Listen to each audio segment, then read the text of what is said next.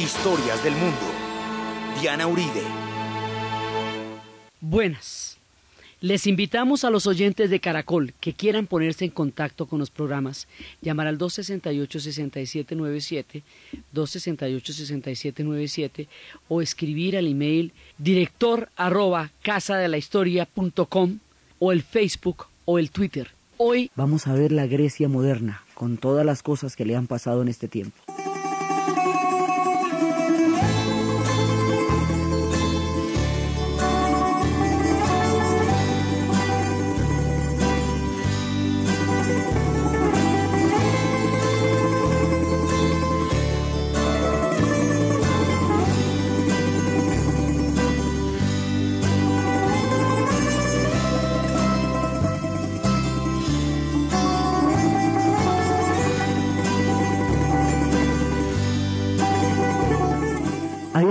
La vez pasada cómo los griegos empiezan a tener una condición balcánica que los lleva a la Primera Guerra Mundial, cómo el nacionalismo griego va a desatar los nacionalismos del área de los Balcanes y el conjunto de esos nacionalismos, el derrumbe de los imperios, el imperio otomano que estaba en ese momento agónico, y el Imperio Austrohúngaro que van a acabar pues eventualmente después de la segunda de la Primera Guerra Mundial van a llevar a esa gigantesca conflagración.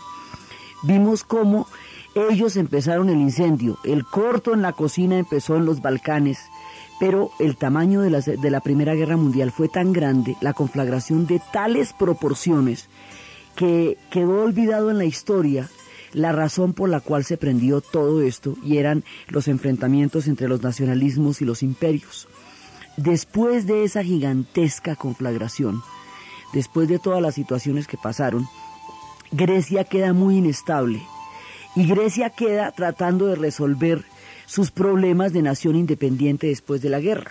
Entonces, ¿cuáles son esos problemas? Pues van a tratar de ver a ver si van a ser una monarquía, si van a ser una república, si van a ser una constitución. Entonces, en esa época va a haber una monarquía no hay una estabilidad política, no se encuentra un punto en el cual ellos puedan, digamos, asumir sus destinos institucionalmente, siendo ellos los inventores de todas las instituciones. Pero como están recién naciendo como Estado, pues es de todas maneras una época de, de muchísimas confusiones todavía.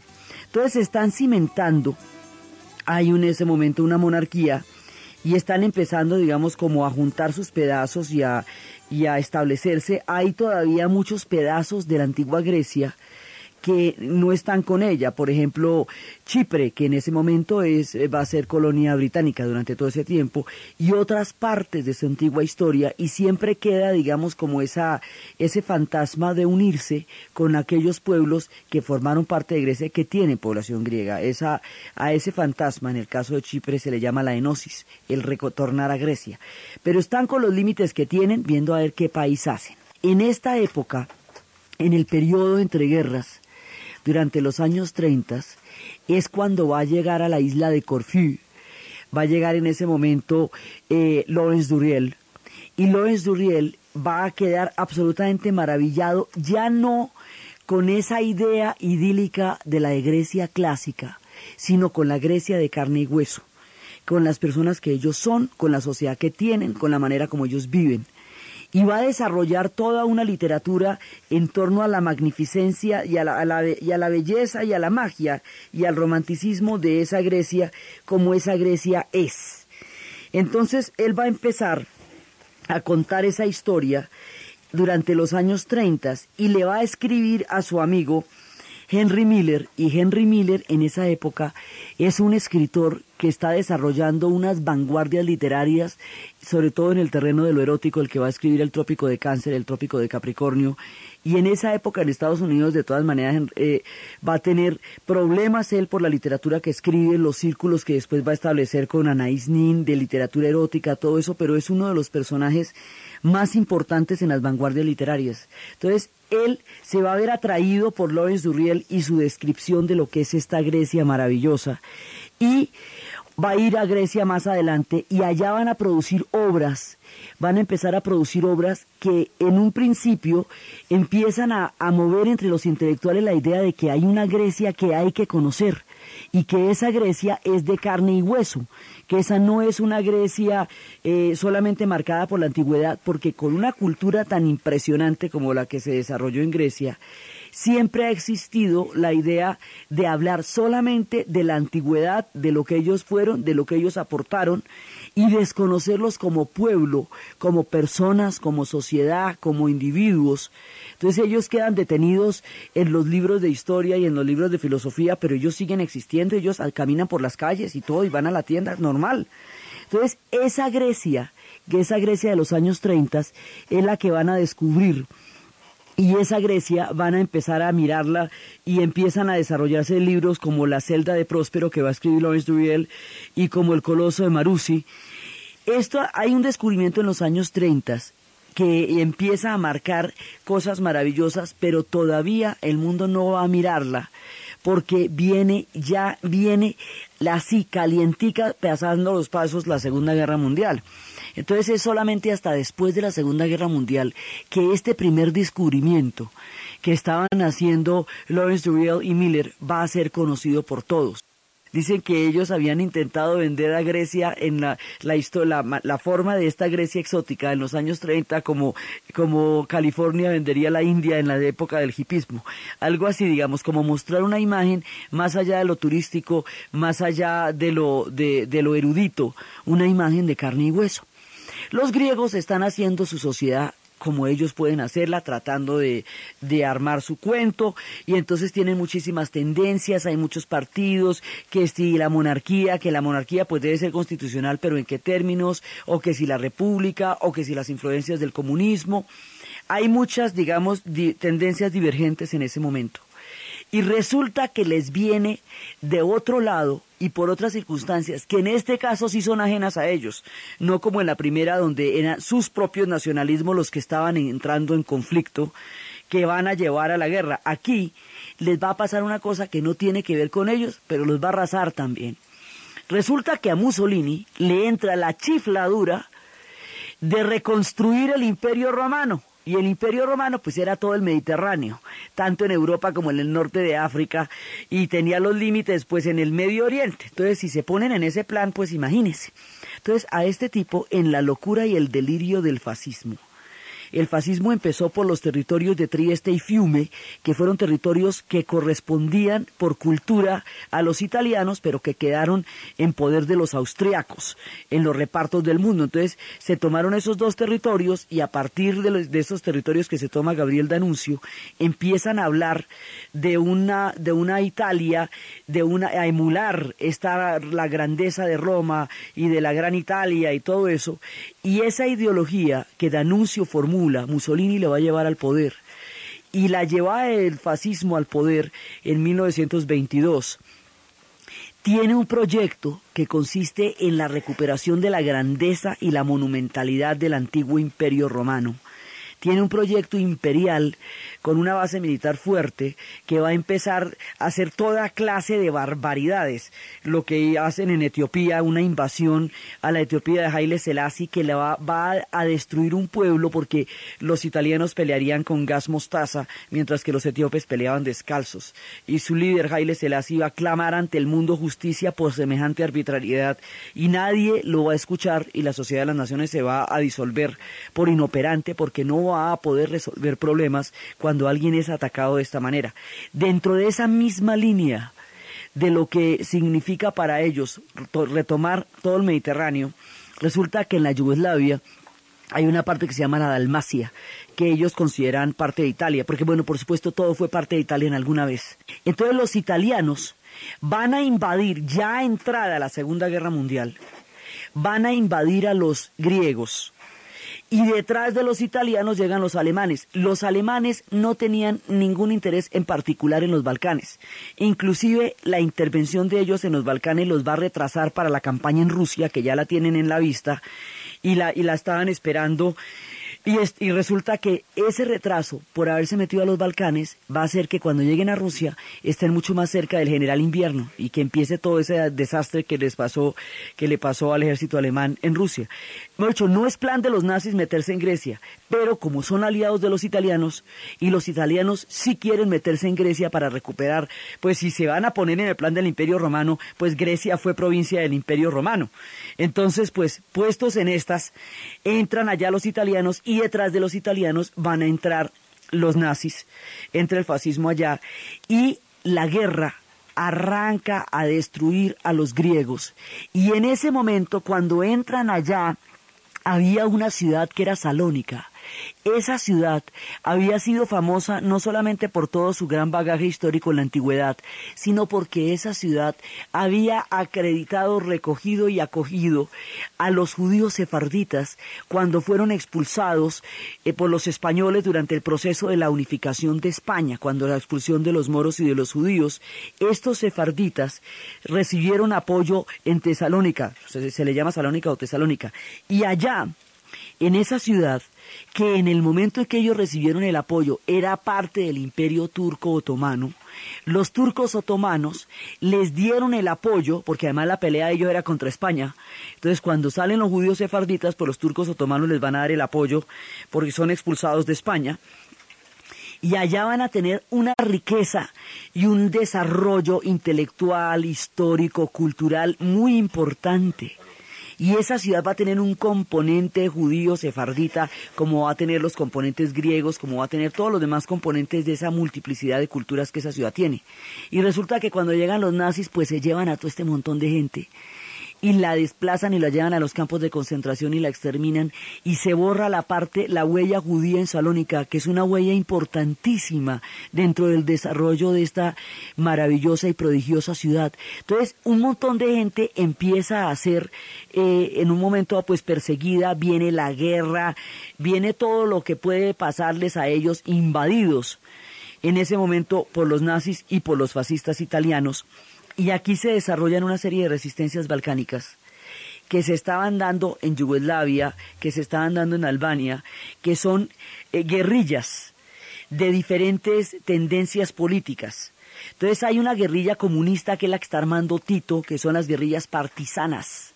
Y esas guerrillas partisanas están apoyando en Grecia la insurrección contra la invasión nazi y contra la invasión italiana. Entonces están por un lado y por el otro lado hay otro tipo de guerrillas como los chetniques en Yugoslavia que no son comunistas, pero que también están en contra de los nazis y de los fascistas. Entonces aquí se empieza a armar esa estructura balcánica de guerrillas para repeler la dominación. Y en Grecia esto va a tener una gran incidencia porque le va a dar al Partido Comunista una fuerza importante dentro de la población y eso nos alista para más cosas que veremos después.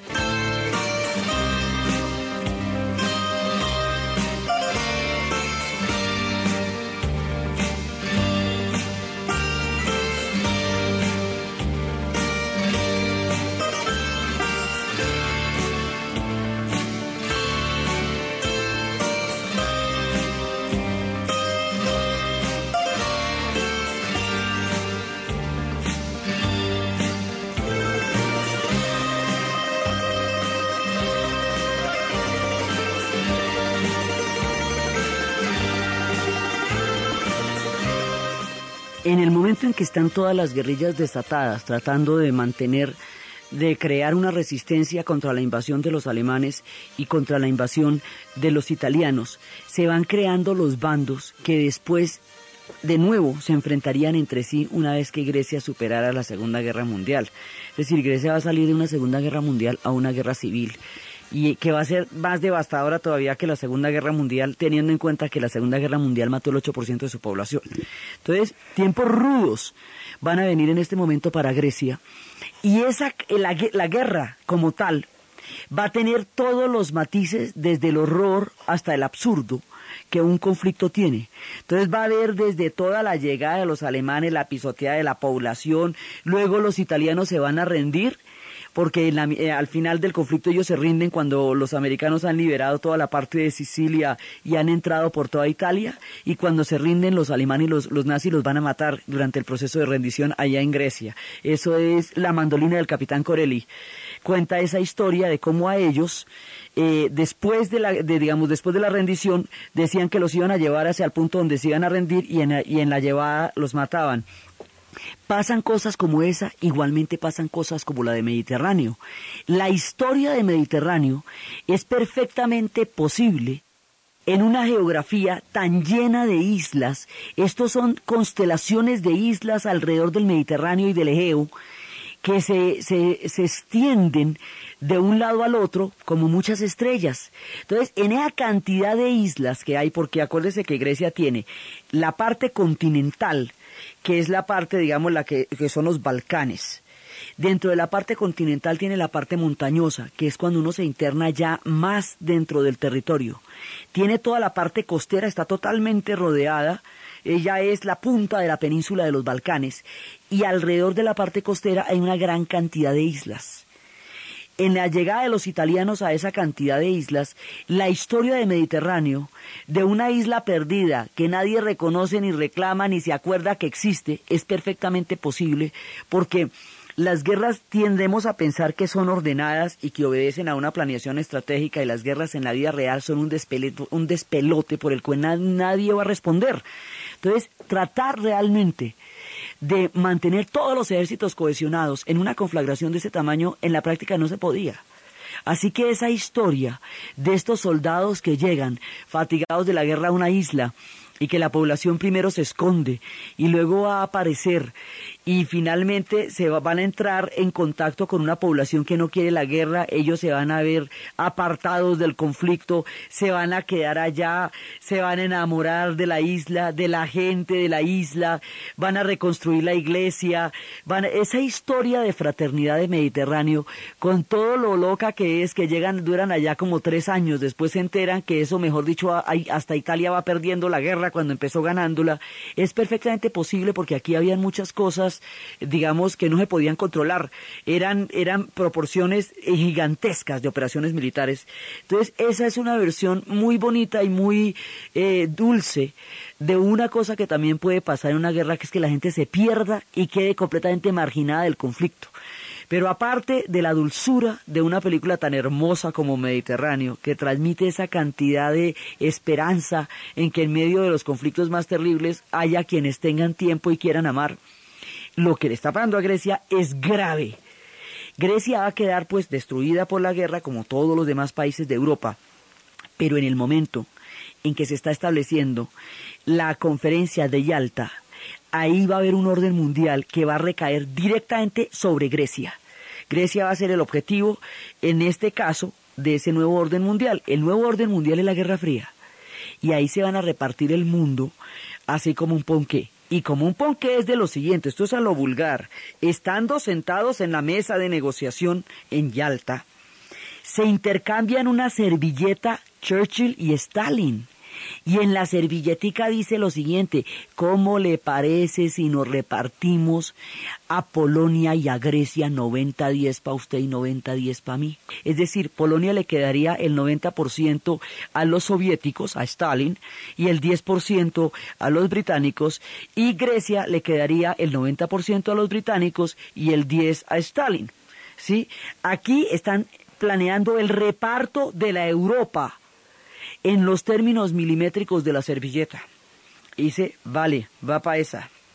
Ya en la siguiente conferencia, la de Potsdam, ya no están, ya no va a estar eh, Churchill, ya no es, digamos, un reparto así eh, como, como con pinchero, sino ya es un reparto mucho más rudo, ya en tiempos de Truman y en tiempos de Adler, va a ser mucho más fuerte, pero el asunto es que hay una cosa en la que no hay ningún tipo de discusión.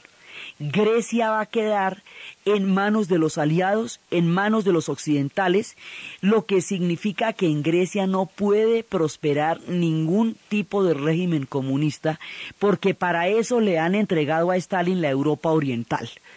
Digamos, tácitamente se la han entregado. Él esa entrega la va a hacer explícita, invadiendo cada uno de los países europeos de Oriente, sustituyendo los gobiernos que tenían por gobiernos de comunistas de partido único. En el 48 va a ser todo eso. Entonces, a partir de Yalta y de Potsdam queda decidido el destino de Grecia sin comerlo ni beberlo, porque a los griegos no les está preguntando nadie qué quieren. Ellos quedan repartidos como queda repartida Europa, pero a diferencia de los demás pueblos de los Balcanes, que tienen un juego ahí, digamos, de, de, no claridad, porque es que hay cosas que quedaron muy claras y hay otras que no. Clarísimo quedó que la Europa occidental pertenece a los aliados y en ese sentido Grecia es parte de la Europa occidental. Y clarísimo quedó que la Europa Oriental le pertenece a Stalin, porque se repartieron el mundo entre los Estados Unidos, Inglaterra y Francia como aliados y la Unión Soviética. Y esa repartición va a determinar el curso del siglo XX durante los siguientes 50 años. Entonces Grecia quedó ahí repartida como un ponqué. A mí deme la fresita, yo me pido la parte del chocolate, eso. Así quedó Grecia porque las reparticiones siempre son vulgares. Entonces, resulta que Inmediatamente terminada la Segunda Guerra Mundial, en Grecia va a estallar una guerra civil porque las guerrillas partisanas que han encabezado la resistencia contra los nazis y contra los fascistas, esas guerrillas van a buscar el poder y las otras filas de las otras formas de resistencia también. Y los monárquicos también van a buscar el poder. El mismo fenómeno que se presenta en Yugoslavia alrededor de Tito, se va a presentar en Grecia. Es decir, que una insurrección de guerrillas partillanas comunistas están en condiciones de tomarse el poder porque tienen suficiente apoyo dentro de la población para intentar esto. Sí, en el caso de Yugoslavia, Tito lo logró, se subió al poder y creó la Yugoslavia. En el caso de Grecia no. ¿Por qué Tito sí y Grecia no? Porque la Yugoslavia no estaba explícitamente repartida y la Grecia sí. Entonces, ¿qué quiere decir eso? Que Stalin no va a poder apoyar las guerrillas comunistas en Grecia porque eso va en contra de los acuerdos de Yalta y hasta allá no se puede llegar. Es decir, ellos van a estar solos. Pero no solamente solos, sino que específicamente los aliados se han propuesto que un régimen comunista no puede llegar al poder en Grecia. Así que el apoyo del bando de los monárquicos, de los realistas, va a contar con toda la fuerza militar de los aliados, porque ellos no van a permitir que triunfe el comunismo en Grecia bajo ninguna circunstancia. En ese momento los franceses y los británicos, que son parte de las tropas aliadas que están en Grecia, ya no pueden ni con su alma porque pues la guerra les acaba de pasar por encima, entonces le dicen a los norteamericanos, miren, nosotros no nos podemos quedar más acá porque ya no damos una, esto ya es, ha sido muchísimo para nosotros. Coja usted el problema, entonces se lo dan a los norteamericanos y básicamente la, eh, digamos, el apoyo de un bando contra otro durante la guerra civil griega va a correr eh, directamente por manos de los norteamericanos y Grecia se convierte en uno de los puntos estratégicos de la Guerra Fría. Por su, precisamente porque es que los Balcanes quedan en un punto tan supremamente neurálgico de la geografía y de la geopolítica que siempre, de una u otra manera, están metidos en todos los diferentes conflictos, lo generen ellos o no. Entonces, en este caso, se va a la guerra civil y la guerra civil es tan dura que le va a hacer más daño a Grecia que la mismísima Segunda Guerra Mundial. Los griegos de la guerra civil se iban a salir terriblemente destruidos, dañados, con unos odios espantosos, divididos como sociedad, en condiciones pues muy duras. Y los intelectuales van a contar estas historias, ellos van a tener grandes, grandes artistas y grandes escritores. Y Nikos Kazantzakis va a escribir una novela que se llama La Hora 25, que es la historia de un tipo que cogen disque de prototipo de Ario, los alemanes, y lo van a poner de modelo de los para que se distinga que es un ario y el tipo y lo van a meter de SS y el tipo que no tiene nada que ver con eso porque es un campesino perfectamente sencillo y humilde se va a ver involucrado en todas esas atrocidades y cuando termina la guerra pues los comunistas van a ir por él como uno de los símbolos de la colaboración. Toda la tragedia de un pueblo que queda metido en una guerra que no le pertenece de ninguna manera lo va a mostrar Kazantzakis en la hora 25. Y así ellos van a empezar a contar todas esas historias de cómo les pasaron por encima las barbaridades de la historia europea a ellos, que en ese momento de su historia no estaban involucrados en eso, estaban armando su propia Grecia, a ver cómo lo hacían, y Tin les cae la Segunda Guerra Mundial, y luego la Segunda Guerra Mundial deja lista la guerra civil, porque las condiciones ya empiezan, como ellos no habían resuelto todavía cómo era que se iban a gobernar, la Segunda Guerra Mundial se vuelve una interrupción en su proceso de formación de Estado. Entonces, para volver a retomar la discusión de cómo se van a gobernar, se enfrentan las dos fracciones que habían enfrentado juntas a los nazis y el enfrentamiento de esas dos fracciones los lleva a la guerra civil. Y la guerra civil tiene ya una carga histórica y geopolítica totalmente definida. Es decir, la guerra civil está definida de antemano porque la Guerra Fría hace imposible que ninguna, ningún comunista pueda llegar al poder. Mientras que, y, mientras tanto, Tito, que estaba apoyando a los griegos, a los comunistas griegos, porque eran parte de su misma cuerda de las guerrillas partillanas, cuando Tito rompe con Stalin, porque Stalin no va a apoyar a los comunistas griegos porque pactó eso en Yalta. Cuando Tito rompe con Stalin, entonces tampoco él va a apoyar a los comunistas griegos porque los comunistas griegos de todas maneras le parecen mucho más, son, siguen siendo estalinistas y el tipo ya está montando otra tendencia histórica distinta, que es la tendencia Tito. Eso es otro cuento que va a ser personal. El asunto es que los comunistas griegos quedan solos. En Yugoslavia los comunistas son los únicos que van a llegar al poder por una insurrección y no por una imposición desde arriba de un gobierno que luego haría Stalin. Es el único caso donde se llegó por una revolución, por una insurrección. Ese caso que en Yugoslavia se cumple, en Grecia no. En Grecia suben los realistas, va a haber una monarquía, una monarquía estrictamente vigilada por todos los acuerdos de la Guerra Fría, y Grecia entra igualmente, sin comerlo ni beberlo, a formar parte de un régimen que la toma como una de las fichas centrales, y ellos mientras tanto tratando de hacer su Grecia.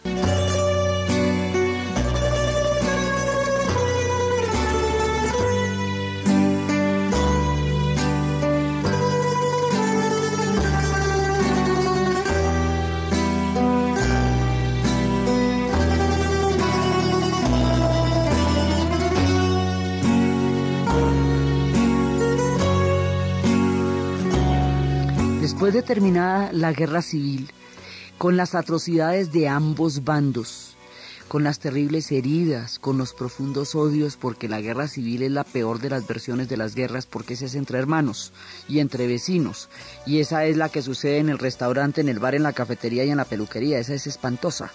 Entonces a ellos la Segunda Guerra Mundial y la Guerra Civil encima, de ahí derechito una detrás de otra. Después de eso hay una monarquía. Y otra vez están intentando hacer su Grecia y es hacia los años ya ah, de eh, la guerra empieza en el 48, dura más o menos 4 o 5 años y después ya lo que van a ser los 50 es el tiempo, la posguerra griega, ellos tratando de reconstruirse, ellos tratando de salir de las ruinas, ellos alcanzaron a quedar incluidos en el plan Marshall, Albania no, Albania también le pasó la guerra por encima, pero los olvidaron a la hora de la repartición del dinero y tampoco les dieron, no les dieron nada. Estos iban a quedar dentro del plan Marshall y empiezan a reconstruirse lentamente. Y hacia finales de los 50 y comienzos de los 60 se va a producir un redescubrimiento de la magia de Grecia esa magia de su música, por un lado, que es la, la música de los Balcanes, pero más suave, más melodiosa, más dulce, con la dulzura del Mediterráneo. Ellos son el Mediterráneo balcánico. Y esa mezcla da todo el embrujo del Mediterráneo, el misterio de Oriente y la rudeza de los Balcanes. Entonces les da una, un hálito maravilloso. Entonces va a haber una serie de sucesos novelísticos, cinematográficos, musicales, que va a poner al mundo a mirar a los griegos en sus múltiples encantos ya como pueblo. Entonces, hay una, hay, hay dos películas. Una se llama Nunca en Domingo. Nunca en Domingo es la historia protagonizada por Melina Mercury. Es la historia de un turista norteamericano que llega a una de las islas griegas, siendo él un erudito en la cultura griega clásica, y encuentra a una prostituta que es Melina Mercury, bañándose desnuda en el mar, rodeada de marineros, para ganar una apuesta que había hecho con ellos. La imagen de esta mujer desnuda bañándose en el mar rodeada de marineros lo confronta con la Grecia que él ha venido a buscar. Él ha venido a buscar todas las novelas, la tragedia, todo lo que sucedió en la Grecia clásica y se encuentra con una Grecia viva. Y él va a conocer a la prostituta y le va a preguntar por Eurípides, por Sócrates, por Platón, por Aristóteles y la mujer pues no, pues nada de eso. Entonces ella lo que lo confronta es entre la letra de los textos y la letra de la vida. Y le dice, mire, usted se ha leído un montón de novelas, pero usted nunca ha sentido nada. Usted se ha leído un montón de tragedias, pero su corazón no ha latido. Usted puede haberse metido todos los libros que quiera, pero de la vida no sabe nada porque su corazón no se ha permitido vivir. Ella le enseña la vida, donde el otro fue a buscar la letra clásica. Y de eso se trata la película y es de, digamos, es de una dulzura mostrando que ellos, como seres humanos, como sociedad y como pueblo, tienen una vitalidad, una fuerza, un embrujo tan maravilloso y que ellos son y siguen siendo y que ellos tienen el derecho como pueblo a desarrollar muchas facetas. Eso es nunca en domingo y eso va a ser, digamos, como una mirada. Los ojos se dirigen a Grecia cuando empiezan a aparecer estas películas, las novelas y la música que van a aparecer en esa época. La otra, un clásico de clásicos, basada en la novela de Kazantzakis, llevada al cine por Michael Kakoyanis, protagonizada por Anthony Quinn en probablemente el mejor papel que hizo en toda su vida, teniendo en cuenta que él fue uno de los grandes dioses de la actuación, viene una película con una filosofía de la vida tan especial que vuelve a retomar ese eterno embrujo de Grecia, Sorba el griego.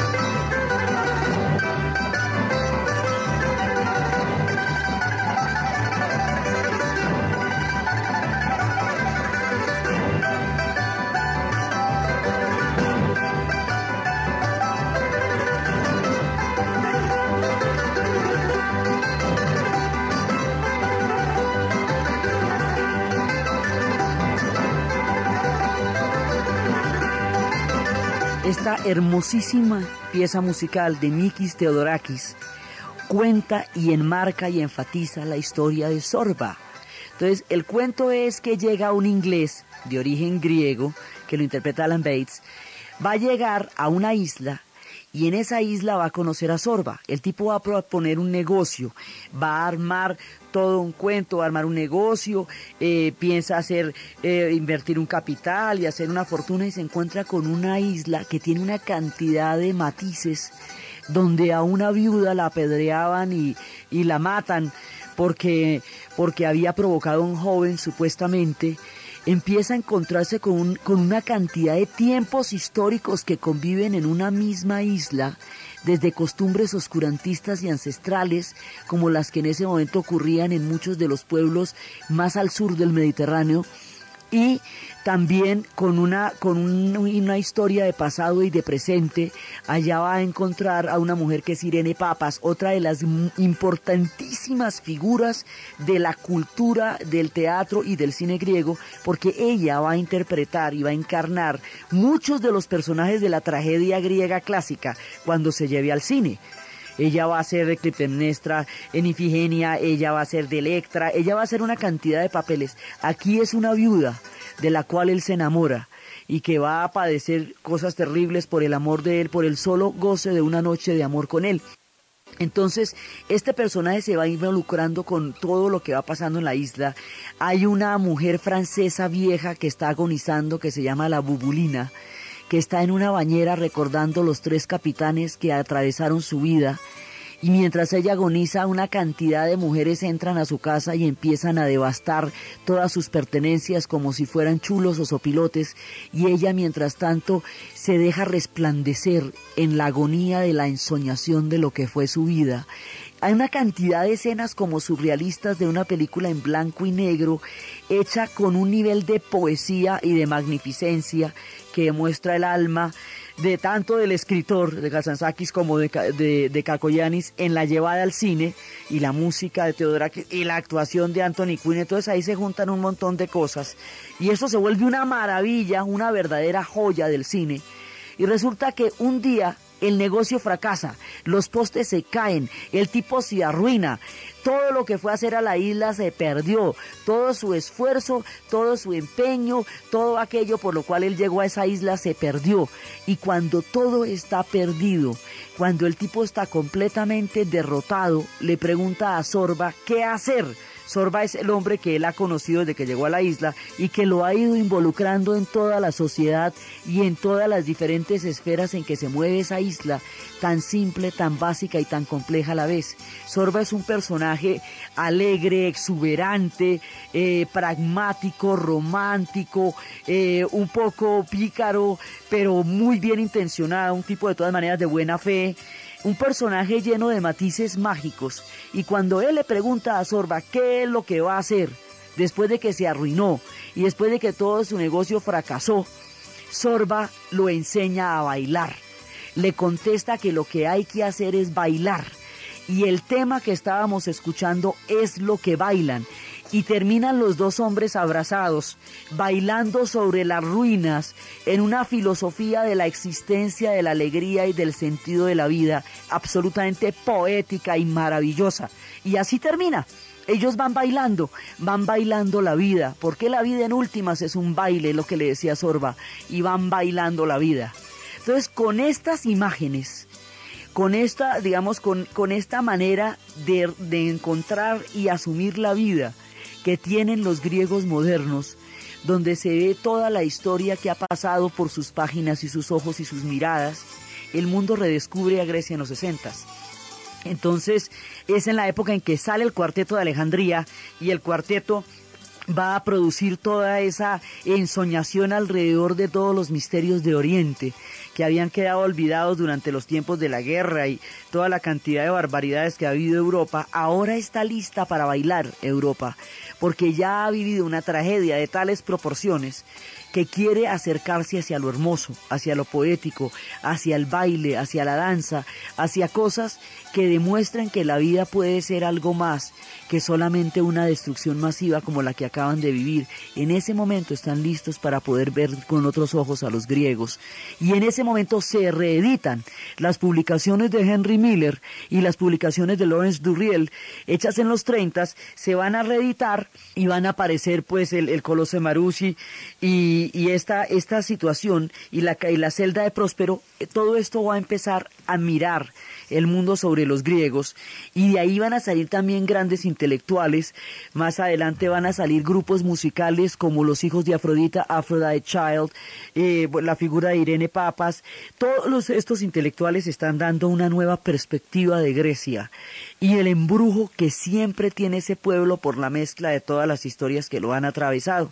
Entonces, cuando estamos en esta época, digamos, tan mágica, eh, en un momento dado todavía no hemos resuelto los problemas políticos. Entonces, como no hemos resuelto los problemas políticos todavía, pues va a haber una dictadura que va a caer sobre la monarquía que existía en ese momento, que se va a conocer como la dictadura de los coroneles. En 1964 empieza esta dictadura y entonces ahí cuando se conoce el mundo todo el embrujo de esta Grecia, pues ya está bajo una dictadura. La dictadura de los coroneles va a ser eh, bastante fuerte porque había un personaje que se llamaba George Papandreous. Papandreous era como un modernizador, era como un personaje que estaba en la, en la jugada de darle a Grecia una modernidad política a este tipo, eh, si hubiera habido elecciones, las ganaba con toda seguridad. Esas elecciones no las quería la monarquía y no las querían los coroneles. Entonces la monarquía iba a trancar a Papandreus pero no, pero real, se le adelantan los coroneles, hacen el golpe de estado. Papa, George Papandreous va a morir en, en, prisión domiciliaria, convertido en un símbolo. Su hijo después maldeará la política de los 80, Andreas. Pero George va a morir en la cárcel en ese momento. Viene la dictadura, viene la represión sobre muchísimos de estos intelectuales. Inclusive en el 68 estaban en un momento dado Irene Papas, la gente de Los Hijos de Afrodita, Demi Rusos, una cantidad de cantantes, Teodorakis, estaban en una presentación en París cuando les llega la noticia de Grecia de que no pueden volver, están exilados. A partir de ese momento la dictadura los ha dejado fuera. Y eso también va a hacer que el mundo conozca la suerte de Grecia. Y hay un personaje que nos va a poner de relieve toda esta situación, un cineasta griego, Costa Gabras. Costa Gabras, durante la década de los 60 y los 70 va a ser, digamos, el mayor consolidador del cine político y va a tomar situaciones críticas para hacerlas conocer dentro del mundo. La primera es Z, con su actor Yves Montand que fue el que siempre protagonizó sus películas, cuenta la historia de esta dictadura y de lo que está pasando en Grecia y de la represión sobre los intelectuales y de la tortura como, como forma sistemática del Estado de reprimir cualquier intento de oposición. Y Z significa está vivo. Y así es que empieza a contar él lo que pasa en Grecia. También va a contar lo que pasa en Brasil a, través de una película que se llama Estado de Sitio, que demuestra, en ese momento está empezando la dictadura de la doctrina de seguridad nacional en América Latina que empieza en el Brasil, a través del golpe de Estado que tiene lugar en el 64. Y él va a mostrar eso a través de, eh, de, una, de toda una historia de lo que está pasando en las dictaduras. lo, lo que está pasando en Brasil y lo que está pasando en Uruguay en ese momento lo, empieza a mostrar. Por un lado. Por el otro lado, muestra los excesos y los horrores del estalinismo en otra película que se llama La Confesión, también protagonizada por Yves Montand, todas las protagonistas de Yves Montand, y la confesión muestra el estalinismo, sus métodos, la forma como hace confesar a las personas, los juicios amañados, las purgas políticas, las formas como los van a recluir. Es decir, le saca los cueros al sol a todo el mundo, venga de donde venga y esté para donde esté, y le da duro a todos en plena Guerra Fría. Y el estalinismo lo desnuda de una manera absolutamente cruda en la confesión y la doctrina de la seguridad nacional la pone de una manera fuerte en, en estado de sitio y la dictadura griega con toda su salvajada la pone en Z. Y va poniendo como las cosas, digamos, en lugares definidos, llamándolas por su nombre. Costa Gabras es un tipo importante importantísimo en el desarrollo del cine de los setentas y en la comprensión que toda una generación va a tener de lo que era el mundo de su tiempo. Él seguirá haciendo películas más adelante, pero su papel preponderante es aquí, en los años 60 y 70, cuando va a desarrollar toda esta filmografía que pone los dedos en las diferentes llagas de los conflictos de la Guerra Fría y de los enfrentamientos ideológicos y políticos. Entonces, Grecia está en plena dictadura y esa dictadura de los coroneles pues va a traer una, una, gran persecución sobre los intelectuales, sobre el clima cultural de Grecia. Y Grecia sigue tratando de encontrarse como sociedad y como pueblo. Entonces ahorita están en una dictadura, después esa dictadura va a caer y entonces otra vez viene la monarquía, pero la dictadura antes de caer va a cometer una, un acto demencial eh, un poco parecido a lo que fue las Malvinas para la dictadura de la Junta Argentina, lo que van a hacer los coroneles es invadir a Chipre. Chipre es una isla griega, básicamente griega, que tiene población turca, porque fue parte del Imperio Otomano, que ha sido colonia británica durante mucho tiempo, por Chipre ha pasado todo el mundo. Entonces resulta que en Chipre hay población griega mayoritaria y hay población turca pero ellos han coexistido durante siglos sin ningún problema. Los coroneles, y como existe esta idea de la enosis, es decir, de unirse a Grecia, y formar parte de Grecia y ellos todavía están en una condición de, de, protectorado que todavía no da, digamos, para una definición de, de, independencia o de que todavía están bajo, bajo el mandato británico. Entonces, en ese momento, en ese momento de la crisis, hay lo que hacen es, digamos, están en una situación de interinidad, pero todavía no han definido su situación los chipriotas como, digamos, como nación. En ese momento, los coroneles griegos dirigen una invasión hacia la isla. al invadir la isla, inmediatamente los turcos van a invadir la otra parte porque consideran que se ven amenazados. Al invadir la otra parte, los turcos van a invadirla de una manera muy ruda y la represión que van a desatar contra los griegos y el desplazamiento de toda la población griega va a terminar en romper la isla por una línea que se llama, que los griegos llaman la línea Atila, porque la consideran el regreso de la barbarie, así la llaman los chipriotas, y se conoce internacionalmente como la línea verde, que divide la isla en una parte griega y una parte turca. Ahí dejaron montado un conflicto de grandes proporciones y el personaje que estaba representando la unidad, el nacionalismo y la, la forma de vida chipriota era el arzobispo Macarios. Entonces lo que le van a hacer los generales griegos es un golpe a Macarios, porque Macarios está hablando cada vez menos de una enosis y cada vez más de una independencia y de una, de una vida, digamos, específicamente chipriota. Entonces ellos van a deponer a Macarios, después Macarios va a volver y va a retomar los hilos y finalmente él va a ser el presidente y, y Chipre se va a independizar, pero se independiza dividido va a tener y aún está independizada, aún tiene esa división y aún esa línea verde es una fuente permanente de conflictos y aún están en una gran vulnerabilidad geopolítica cada vez que hay movimientos de Grecia o movimientos de Turquía, porque los eternos conflictos que Grecia y Turquía han tenido a lo largo de tantos siglos se encuentran en Chipre, producidos por una situación de golpe que antes nunca los había enfrentado, habían vivido mucho tiempo ahí unos con otros, pero ahora con esta situación pues viven en permanente pugna.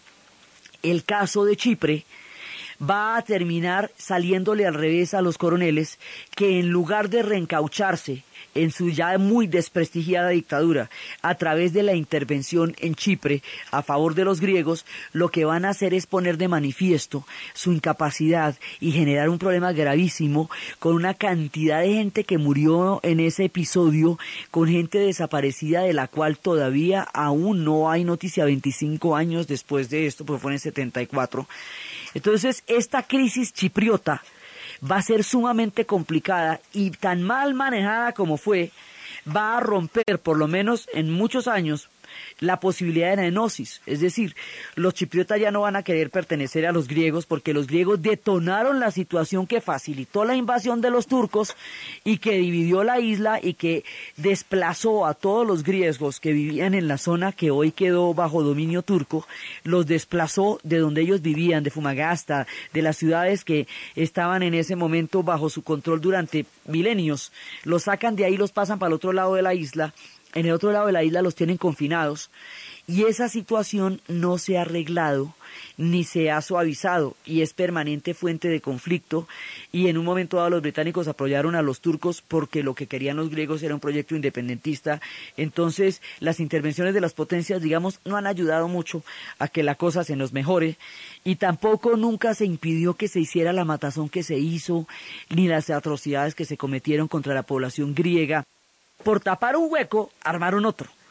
Los coroneles tratando de, digamos, de dorar la píldora o tratando de, de suavizar o de crear una cortina de humo alrededor de la dictadura que tienen en Grecia, protagonizan esta invasión a Chipre y con eso detonan un problema gigantesco en Chipre que no hace sino poner de manifiesto lo brutal que es la dictadura en Grecia y la intervención tan terrible en Chipre. Y es eso lo que termina con el mando de los coroneles, pero esa dictadura, digamos, tiene una recordación absolutamente infausta en los anales de la modernidad de los griegos, desde sus poetas, intelectuales, músicos, artistas, cineastas, hasta toda la población que vivió esos años de totalitarismo en la cuna de la democracia, porque es que ellos de todas maneras son la cuna de la democracia. Entonces, cuando tienen dictaduras, pues se les nota más que al resto, porque como se inventaron el cuento, entonces allá se ve más feo.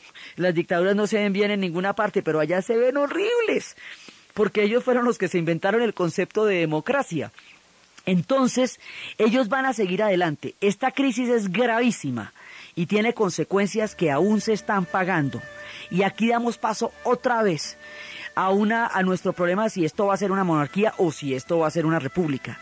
Aquí damos paso a lo que va a ser la modernidad, a lo que va a ser el cómo ellos van a resolver eso políticamente, cómo van a formar parte ya después de la Unión Europea, porque cuando esta crisis se salen de la OTAN, porque también ellos formaban parte de la OTAN y Turquía también, entonces ahí no se podían los dos juntos. Entonces, la política griega interna, la política griega frente a Europa, la política griega frente a la Guerra Fría, frente a la modernidad, sus personajes del jet set, porque ellos siempre van a tener personajes absolutamente vistosos, y cómo ellos resuelven su cuento y hoy son un país, después de todos los avatares del siglo XX. Ese proceso es lo que vamos a ver en el siguiente programa. Entonces, desde la magia de Sorba, bailando sobre el fracaso, la danza de la renovación de la vida, desde la silvestre sabiduría del sentido común de Melina Mercury en Nunca es Domingo, desde la grandeza de sus novelistas, desde el romanticismo que van a producir ahora como seres de carne y hueso en esas islas donde se conjuga el Mediterráneo, la modernidad, la antigüedad, el misticismo, el misterio de Oriente, con su papel en el siglo XX, en la narración de Ana Uribe, en la producción Jesse Rodríguez. Y para ustedes, feliz fin de semana.